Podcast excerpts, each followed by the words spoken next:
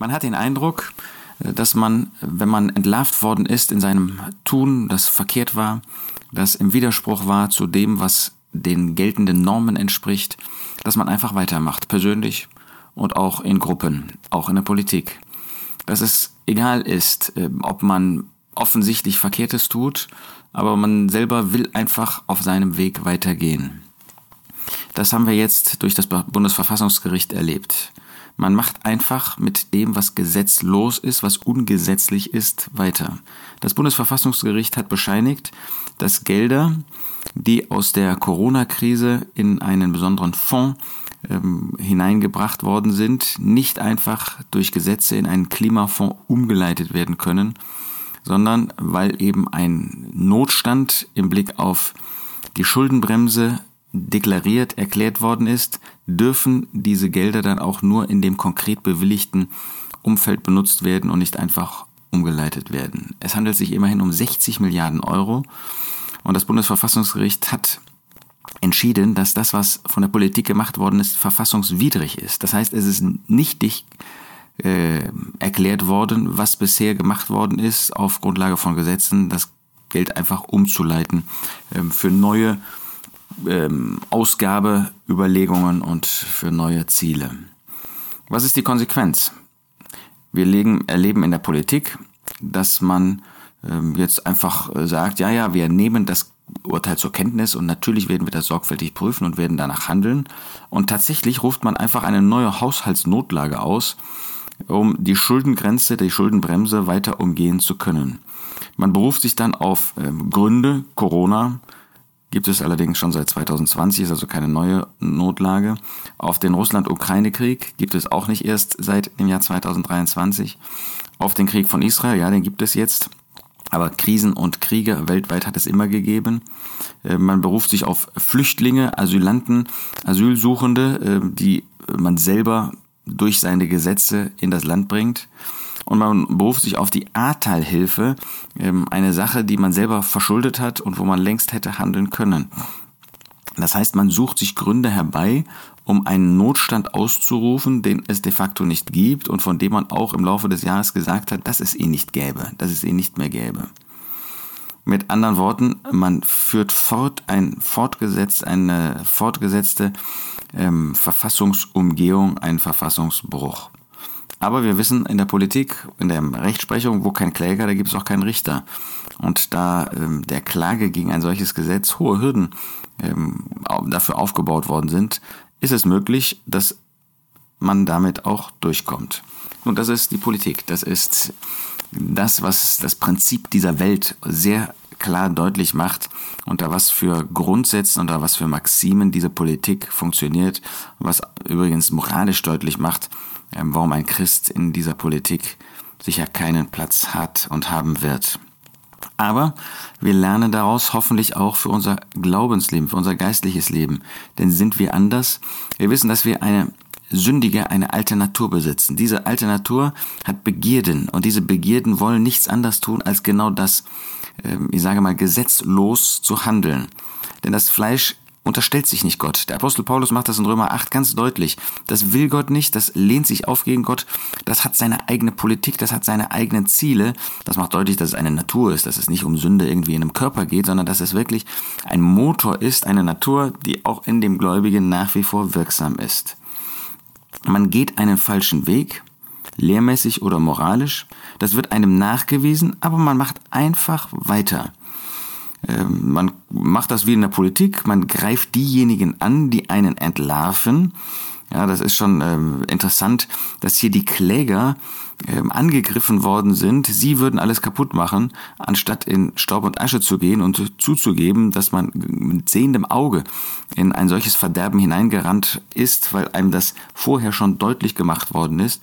Also man versucht sein gesetzloses Handeln dadurch ähm, unter den Käppich zu ziehen, dass man den Kläger, der diese Gesetzlosigkeit offenbart hat, angreift. Und so ist das im geistlichen Bereich auch. Man greift die Kritiker an, indem man ähm, ja vielleicht auch ähm, mit Recht auf ähm, falsche Motive oder auf einzelne ähm, falsche Äußerungen hinweist.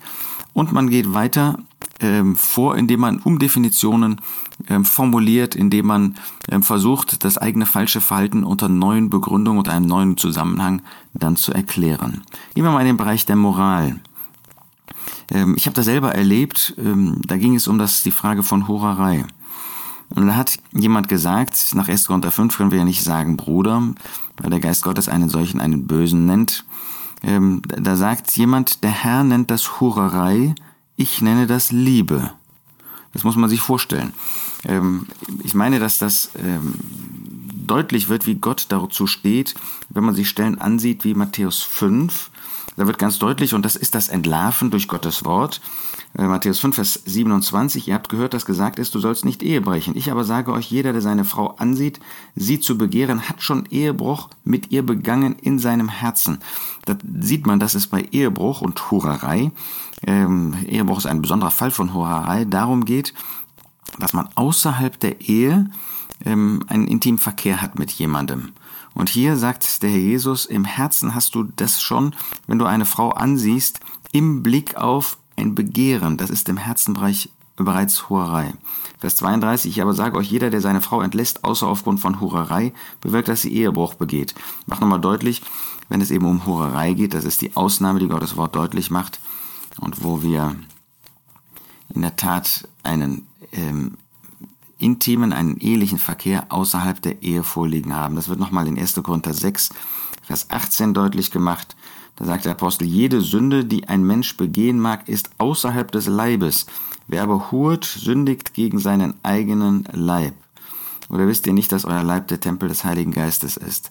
Also da wird Hurerei deutlich, äh, deutlich äh, gezeigt als ein außerhalb der Ehe stehender Verkehr. Kapitel 7, Vers 2. Aber um der Hurerei willen habe ein jeder seine eigene Frau und in jeder habe eine jede habe ihren eigenen Mann.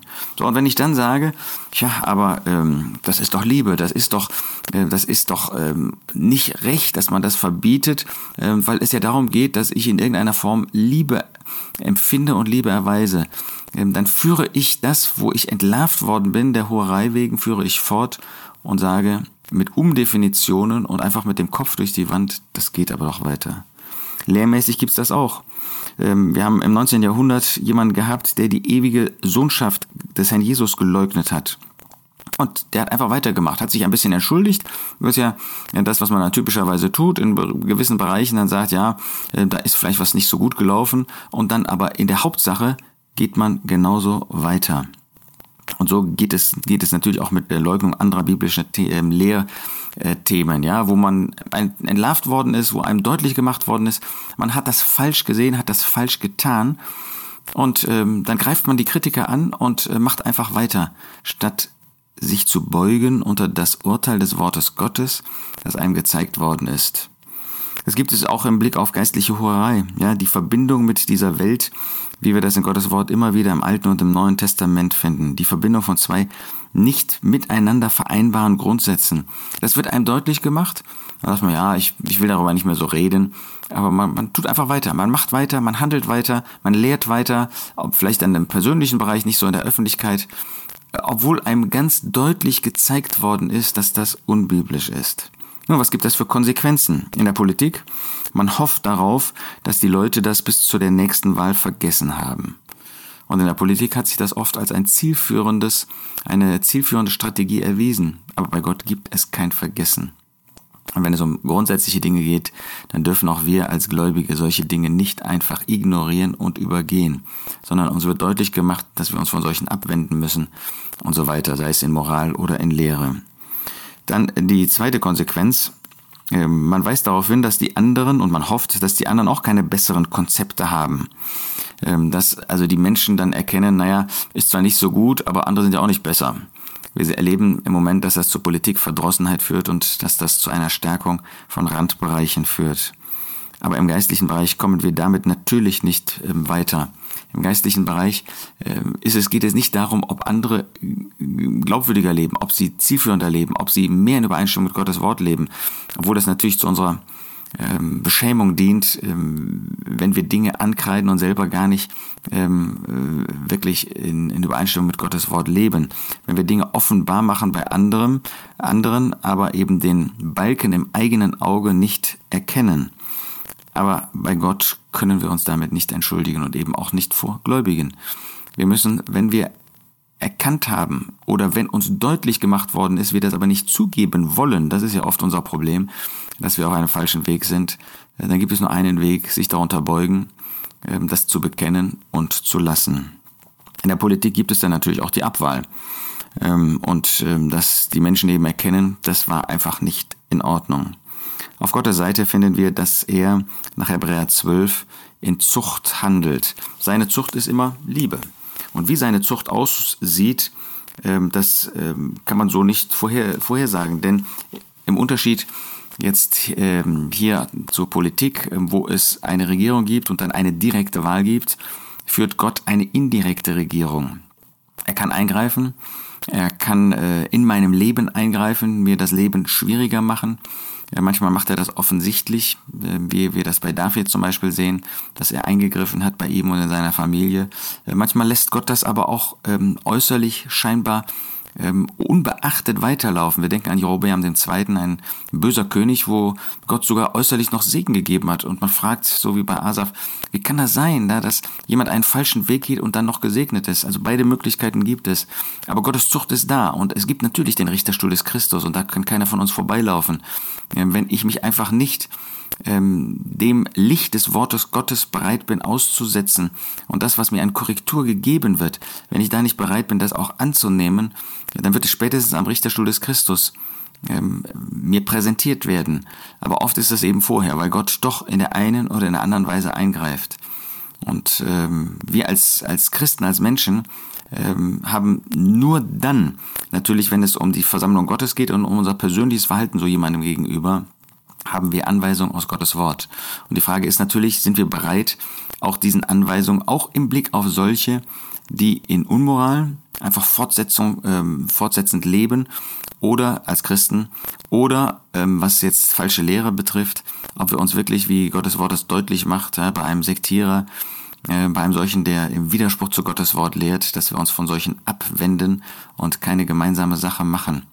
Aber wir sehen, ähm, das ist unser Herz, ja, das ist nicht das Herz des anderen, das ist mein eigenes Herz, das weitergeht einfach, ja, dass ich nicht belehren lassen will, dass ich nicht belehren lässt und dann, obwohl mir deutlich gemacht worden ist, es ist im Widerspruch zu Gottes Wort, gehe ich einfach weiter auf einem solchen Weg. Wir wollen davon lernen, denn das kann nicht gut gehen, das geht auf lange Zeit bestimmt nicht gut. Und dann, dann stehen wir vor dem Scherbenhaufen unseres eigenen Lebens, unseres eigenen Redens, unserer eigenen Lehre, unserer eigenen Lebensmoral. Und damit kann man letztendlich nicht glücklich werden. Das kann uns nicht glücklich machen. Das ist wie eine Last, die sich auf unser Herz legt und die früher oder später dann auch überbordet. Nein, wir wollen bereit sein, uns korrigieren zu lassen durch Gottes Wort und wollen bereit sein, dem Herrn wieder neu zu folgen.